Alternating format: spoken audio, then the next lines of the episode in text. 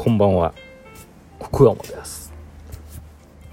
9月9日木曜日19時25分トロンチスタジオからお送りしております。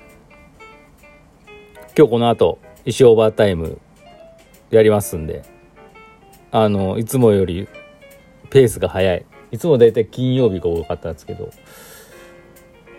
今日はねうん、なんかいいのが思いついた。いいのかどうかわかんないですけど、まあ、できたんでやろうと思いまして。やりますんで。是非ご覧ください。今日は暑かったですね。なんか夏がまた復活したみたいな感じでしたけど。もうでもなんか朝方はやっぱ寒いっていうか涼しいというか、まあ、ちょうどベストな感じがしていいですけどね。すごい今の季節って寝るのも気持ちいいじゃないですか。だけどこうなんだろうな。最近ね寝不足なんですよね。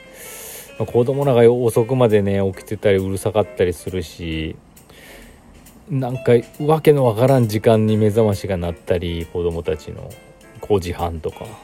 結局私が起こすんですけどなんかぐっすり寝れないっていうね感じがしてすごい。いつもお昼ご飯食べて1時2時ぐらいになるとすごい睡魔が襲ってきます。今日思いっきり寝てあげましたけどね本当に。っていう感じでございます。はい。でねまああっという間に9月も9日ですから石フェスのことどんどん進めていかなきゃ。いあの間に合わん間に合わんことはないんですけどあのちょっとね取り掛かりたいと思います。とにかく9月はそれでね忙しくなるかなと思います。なんとさっきもねサンビルの中止の連絡が来ちゃいましてね残念ですけど緊急事態宣言が30まで伸びたってことでねまあ仕方ないですけどね。10月こそは。11月10月11月も申し込みましたんで頑張りたいと思います。石フェス終わって次の週ですかね。はい。まああとはね今月の、まあ、石の日のライブはですねあのハッピー。クラファンでハッピーご支援してくださった方の発表ですねスロープリントしよう。ライブペインプリンティング。します。はい。ちょっと面白いライブになるんじゃないかなと思います。はい。っていう感じで、まあいろいろですね。あとまあ石フェスのグッズも何か作るならそろそろやらないかなと思うし、なんかフライヤー的なねやつもやらなきゃいけないし、動画 CM もご支援いただいた方いらっしゃるので、まあそうですね。もうそうだ9月10月うん用意しなきゃいけないし漫画のね登場券とかまだいろいろねリターン取りかかれてないのが多いんでね。ちょっとねそういうフェスモードにしていかなきゃいけないなと思ってます。はい。なんかもう石フェスはねそういうなんか緊急事態宣言開けててくれると助かるんですけどね。まああの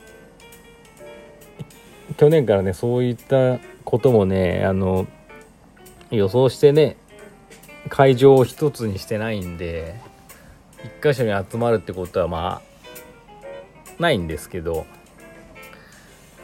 まあ、なんかねそういうもっと安心してイベントが楽しめる状態でなってったらいいなと思ってます。はいまあ、私も今月末ぐらいにワクチン打ちますしあちょっとだいぶ前にだいぶ前じゃないですけど夏休み中に8月か市役所のホームページでゲットしたのに最近のやつの方が打つのが早いみたいな。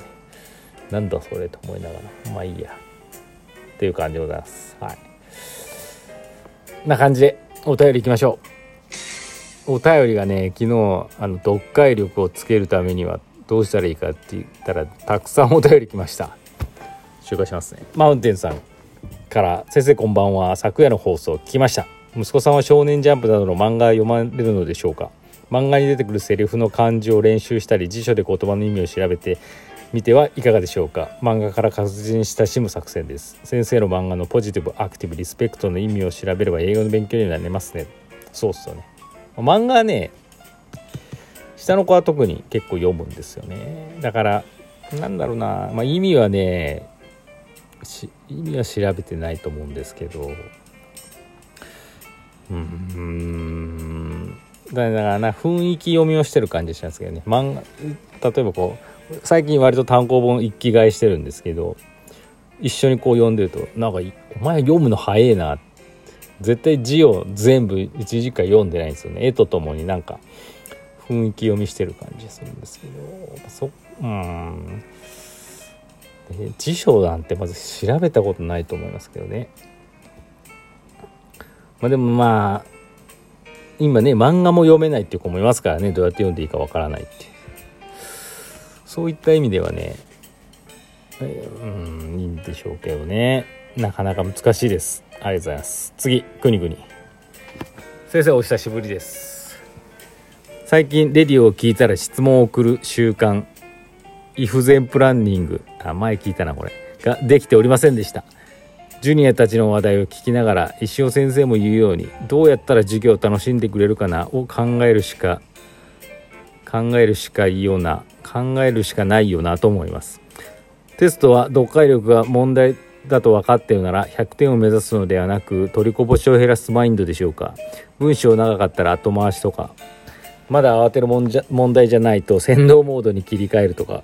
声が石聞こえたら石行を作るのは上級者なので石を見つけたらとりあえず声を聞いてみるみたいな感じですね。なるほど。そうですよね。あのねそう。あのなんて昨日あのそのね子供たちの読解力がないっていうあの言ったんですけどあのなんて言ったらいいんですかね。あのそういう長文問題ももちろん苦手なんですよ。苦手なんですけどその前にね普通の問題も問題がなんか読みたくないのか読めてないっていうの方が問題だなと思ってて、まあ、国語の長文がわからん嫌だ読むのわからんとかそういうのもわかるんですよ。そうじゃなくて例えば数学とかもちょっと複雑な複雑というか問題あるじゃないですか。文章問題かな。数学の文章問題とか。でさえ多分分かってないんじゃないかなっていうところがあってそれすごい問題な。うん。あれが分からんかったらだって長文なんて絶対無理ですからね。でもなんか中学の国語とかって長文の問題ってあんなめちゃめちゃ楽勝ですよね。最初に問題読んで何で答えって絶対長文の中にあるんでこの時ね主人公は何をしたか書きなさいって言ってもさ絶対本文の中に主人公は何々をしたって書いてあるわけですから。それ見つけるだけですからね。そのね作業がねもうめんどくさいとかそう思っちゃってるんでしょうね。なんかこうまあもちろんね本とか読んでないんで文章慣れとかも文章読むのがの読むのが嫌なんでしょうね。もう嫌だ。たとなんかこう料理で例え例えるなら嫌いな食べ物が出てきたから。うまいから食べてみすごい美味しいから誰でも食べれるからってもう嫌もういいわっていう感じだと思います、はい、簡単だから解いてみ読んでみって言ってももういい嫌と。そういう状態になってると思うんですよね。そこを何かねえどうしたらいいのか。だからあと本人のやる気次第なんですけどね。結局は。そういうところが問題なんですよ国々そうだから子供たちにも言ってるんですけど100点取らなくていいからなんか50点取ろう、うん、全部解ける必要はないから本当にさっきグニグニ言って取りこぼししないように解けるもんで確実に解いて50点取ろうって。そういうふうには言ってますね。でね長文ができればね長文配点高いですしね文が読めると結構解ける問題もありますからね。逆に読めてなくて解けてたのになんか文章を読んでないから引っかかっちゃったとかねそういうのありますからね。そういうところだと思います。ありがとうございます。次かっちゃん。先生こんにちは。うちは昔から父親が新聞を取っていたので中学生くらいから新聞のちょい読みコーナー朝日新聞だと天聖神語を読まされてましたね。ああすごいですね。中学生には内容は少し難しく目を通しているくらいだったんですが読んでって意味がわからないからつまんないだと自分なりに分析し辞書で調べながら読むようになっていきましたよ。さすがですね。いやこういう考えができる人やったらねもう何の問題もない。勝手にねどんどん頭良くなっていってくれますかね。語彙力もついてきてスラスラ読めるようになったのが楽しかったです。そうだよな。原稿用紙1枚半くらいの量で数分で読み終えるのでおすすめですよ。成績の良い子たちはそれを書き写していたらしいです。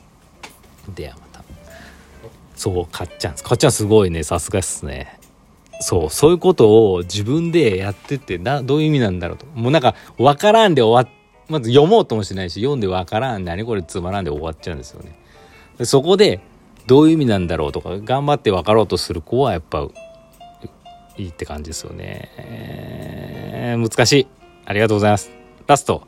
前川さん時間ないですけど。先生こんばんは。テストの問題文読めない問題ですが周りの先生方に聞いてみたところやっぱり本を読むのが一番だそうです。なるほどね。ただね本読まないんですよね。本を読まない子にどうやってなんか文をなんか教えるかってとこが問題なんですよね。